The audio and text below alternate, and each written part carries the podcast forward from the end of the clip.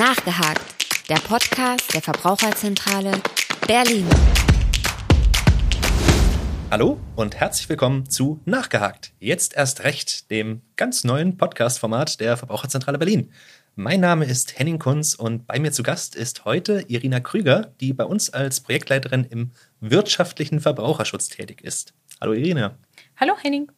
Irina, stell dich doch unseren Zuhörern vielleicht mal kurz vor und beschreib ein bisschen, wie deine Aufgaben in der Verbraucherzentrale aussehen und vielleicht auch, was sich hinter dem etwas sperrigen Begriff wirtschaftlicher Verbraucherschutz verbirgt. Im Projekt Wirtschaftlicher Verbraucherschutz ähm, entwickeln wir Verbraucherinformationen und Aufklärungsformate zu verschiedensten Themen des Verbraucheralltages, wie Kaufrecht, Reiserecht, Werkvertragsrecht oder auch zu Internetverträgen zum Beispiel. Okay, und ich verspreche unseren Zuhörern auch, das war das letzte Mal, dass wir den Begriff wirtschaftlicher Verbraucherschutz verwendet haben. Gut, das ist ja auch durchaus ein spannendes Aufgabenfeld und es führt uns auch direkt zu unserem neuen Podcast-Format, denn um Verbraucherinformationen soll es hier dann auch vorrangig gehen. In dieser Reihe werden wir unseren Zuhörerinnen und Zuhörern alle zwei Wochen verschiedene Fälle aus unserem Beratungsalltag vorstellen. Das ist dann mal spannend, mal skurril und manchmal vielleicht auch einfach nur lehrreich. An dieser Stelle vielleicht schon mal vorab, es gibt dann auch durchaus Fälle, in denen wir den Verbrauchern eben gerade nicht helfen können und auch und gerade diese werden wir in unserer Reihe thematisieren, denn gerade an der Stelle ist es für Verbraucher umso wichtiger, dass sie direkt wissen, wie sie solche Gefahren erkennen und schon im Vorfeld vermeiden können. Schließlich beschränkt sich unsere Arbeit ja nicht nur auf die Beratung, auch Prävention und das Informieren der Verbraucherinnen und Verbraucher spielen eine sehr wichtige Rolle. Irina, du hast uns heute zwei Fälle aus deiner Beratungspraxis mitgebracht. Erzähl uns doch zunächst vielleicht mal, worum es da ganz generell geht.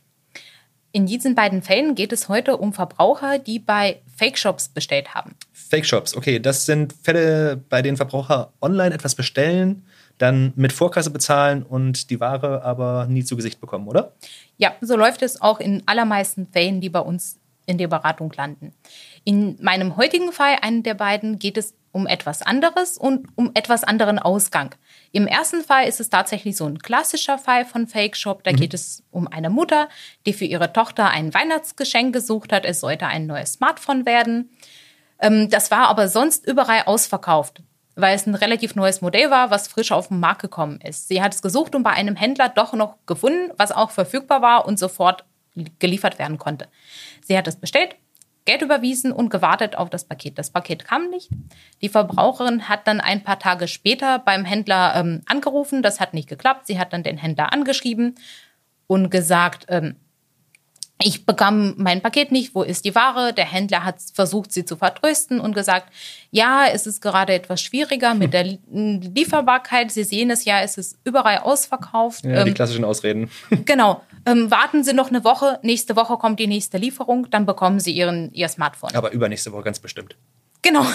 So lief es auch. Die Verbraucherin hat gewartet, hat den Händler dann nochmal angeschrieben und irgendwann ist es bei ihr, es war es zu viel. Sie ist zu uns in die Beratung gekommen und da hat sich herausgestellt, dass es sich um so einen Fake-Shop handelt. Die Internetseite war nicht mehr online abrufbar und das Geld war weg. Und die Verbraucherin konnte da auch letztendlich das Geld auch nicht zurückholen. Okay, das ist natürlich tendenziell ein etwas deprimierender Ausgang, muss ich ganz ehrlich sagen. Jetzt bin ich aber auch neugierig, was denn bei dem anderen Fall so anders gelaufen ist und wie es vielleicht da ausgegangen ist. Der andere Fall, mein zweiter Fall, hatte eine überraschende Wendung, die auch tatsächlich sehr glücklich gelaufen ist, weil der Verbraucher sein Geld zurückbekommen hat. Bei ihm handelte es sich um einen älteren Berliner, Herr K. Er war im Online unterwegs und hat ebenfalls ein Smartphone gesucht. Okay, ich habe das Gefühl, Smartphones sind da tendenziell ein beliebtes Produkt für diese Fake-Shops.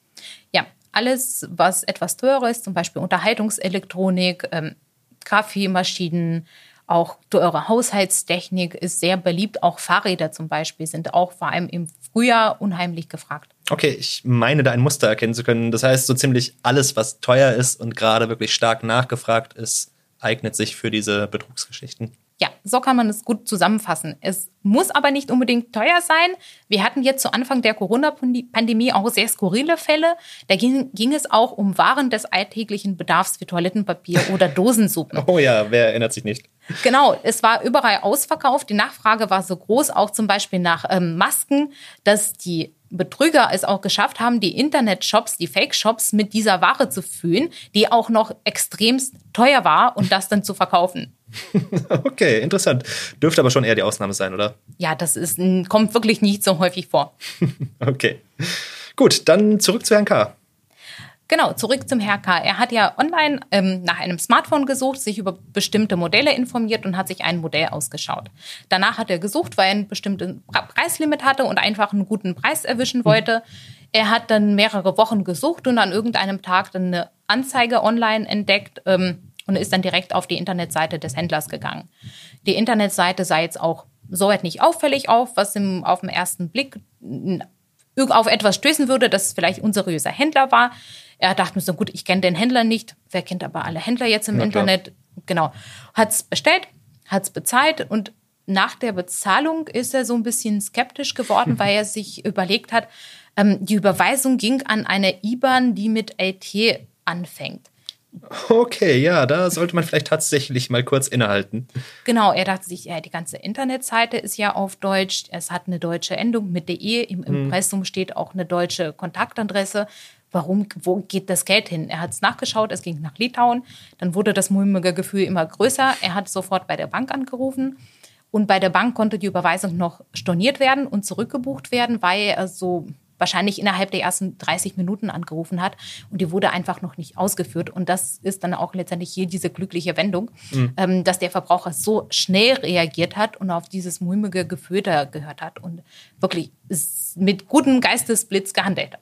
Okay, ja gut, das ist dann wirklich die Rettung in letzter Minute. Wenn ich mich recht entsinne, ist es ja bei Überweisungen auch so, dass die üblicherweise nicht zurückgeholt werden können, oder? Bei, bei Lastschrift geht es, glaube ich, aber bei Überweisungen wird es schon sehr schwierig so ist es auch. Äh, die Überweisung, wenn sie einmal ausgeführt ist und das Geld von meinem Konto abgebucht ist, ist das Geld weg. Mhm. Das ist auch das Problem in anderen Fake-Shop-Fällen, weil hier häufig mit Überweisung gezahlt wird.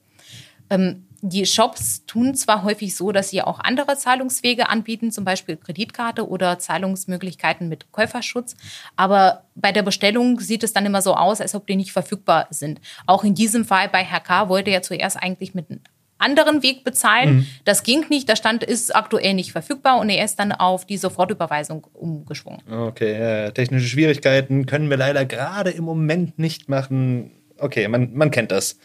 Gut, das heißt, Herr K. hat hier einfach mal sein Geld retten können, weil er eben wirklich diesem unguten Gefühl vertraut hat und dann doch noch mal ein bisschen genauer nachgeguckt hat. Und da kann man vielleicht auch als Unbeteiligter doch noch das eine oder andere daraus lernen. Ja, so ist es, weil auch die meisten Betroffenen erzählen uns in der Beratung, dass sie durchaus bei der Bestellung irgendwie so ein bisschen ein mulmiges Gefühl hatten, dass da alles nicht so, es war alles zu gut, um wahr zu sein. Ich hatte mal einen Verbraucher, der gesagt hat, in dem Moment hat mich der Geiz gepackt. Das Angebot mhm. war so gut, da, da, hat bei mir alles ausgeblendet. Kann man und, verstehen. Genau, und hier kann man sagen, wenn man da wirklich so etwas aufkommt, dass man darauf kurz innehält, darauf hört, kurz alles überprüft, selbst wenn vielleicht die Bestellung schon ausgeführt ist und die die Zahlung auch getätigt wurde. Vielleicht nochmal nachschauen, notfalls ganz schnell bei der Bank anrufen und lieber auf die Zweifel hören und dann das Geld vielleicht aber sicher in der Tasche haben, als dann das Geld ist dann weg. Ja, das scheint mir grundsätzlich vielleicht auch ein guter Rat zu sein. Jetzt ist natürlich so ein bisschen die Frage, gibt es außer den Logpreisen vielleicht sonst auch noch irgendwas, auf was ich jetzt beim Bestellen auf unbekannten Internetseiten achten kann als Verbraucher? Ähm, da gibt es einiges. Wir jetzt auch in dem Fall mit Herr K. zum Beispiel anzuschauen, ist alles auf der Internetseite stimmig? Stimmt die Internetadresse mit der angebotenen Ware? Stimmt die, An die Angaben zum Adresse zum Beispiel des Händlers stimmt überein mit den ähm, Feldern wie Kontakt oder die allgemeinen Geschäftsbedingungen, mhm. weil häufig werden die von seriösen Händlern übernommen und nicht überall angepasst. Das heißt, ich kann zum Beispiel ein Smartphone bestellen ähm, auf Internetseite neuesmartphones.de und in den allgemeinen Geschäftsbedingungen steht zum Beispiel Fahrradshop ähm, oder so etwas. Okay, das ist aber schon recht dreist. Ähm, ja, weil keiner schaut es sich an. Und ja, das, das kann durchaus bei, wenn man was kopiert, irgendwo auch durchrutschen, dass man da nicht alles anpasst, was angepasst werden soll. Und so etwas kann man relativ schnell überprüfen und mal durchfliegen. Man muss ja nicht die gesamten AGB lesen, aber zumindest den, die Einleitung, wo wirklich auch die Unternehmensbezeichnung zum Beispiel drin steht. Ich finde ja auch schön daran, dass es ein Stück weit auch zeigt, dass selbst die Betrüger nicht bereit dazu sind, die ganzen AGB komplett zu lesen, wenn ihnen sowas noch durchrutscht. Ja, ich glaube, da sind auch sehr, sehr viele. ähm, muss man auch kritisch mit sich selbst gehen. Liest man da wirklich alles jeden mhm. Tag, was man an Verträgen abschließt, die ganzen allgemeinen Geschäftsbedingungen? Ich glaube, das macht keiner. Ja, also ich definitiv nicht. Nein, ich auch nicht. Aber ein bisschen genauer hinschauen kann vielleicht hin und wieder nicht schaden. Okay, das ist ja, glaube ich, auch schon mal ein guter Ratschlag. Ich vermute ganz stark, du würdest uns jetzt auch raten, bei unbekannten Shops vielleicht nicht unbedingt die Vorkasse als Zahlungsmethode zu nutzen, oder? Das ist auch ein generell sehr guter äh, Rat, den man immer geben kann, auch bei bekannten Shops vielleicht auch möglichst auf die Vorkasse zu verzichten, weil bei Problemen mit dem Händler, zum Beispiel bei verzögerter Lieferung, bei Menge, ist man immer in der unglücklichen Situation, dass man seinem Geld hinterherlaufen muss und schon bezahlt hat. Ähm, wenn man das nicht tut, ist man, hat man einfach bessere Chancen. Und bei unbekannten Händlern umso mehr würde mhm. ich immer raten, Hände weg von Vorkasse. Okay, das kann man sich, glaube ich, auch ganz gut einfach merken. Haben wir darüber hinaus noch irgendwelche letzten Tipps, die du noch loswerden möchtest? Ich würde ähm, den Betroffenen empfehlen, wenn sie auf so etwas reingefallen sind und dann oder mulmiges Gefühl haben, unbedingt eine Strafanzeige bei der Polizei zu stellen, weil wenn hier Anzeigen von Betroffenen gibt, kann die Polizei viel, viel schneller oder kann die Polizei überhaupt diese Internetseiten sperren. Mhm. Das hilft mir zwar in dieser Situation nicht, aber es hilft andere zu schützen und auch dann, dass die Internetseiten relativ schnell dann vielleicht offline genommen werden können. Okay, wunderbar. Ich habe durchaus was davon gelernt. Äh, vielen Dank, Irina, für diesen kleinen Ausflug zum Thema Fake Shops. Danke auch an unsere Zuhörer. Und damit würden wir uns verabschieden und sagen bis zum nächsten Mal. Nachgehakt, der Podcast der Verbraucherzentrale Berlin.